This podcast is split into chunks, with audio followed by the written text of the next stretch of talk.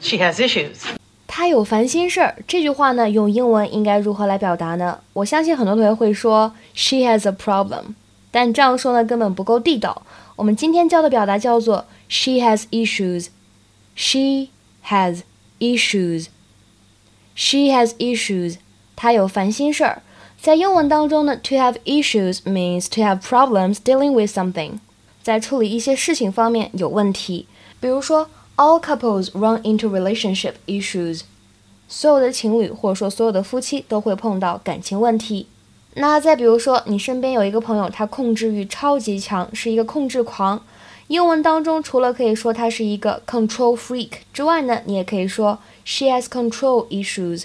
他在控制欲这方面有些问题。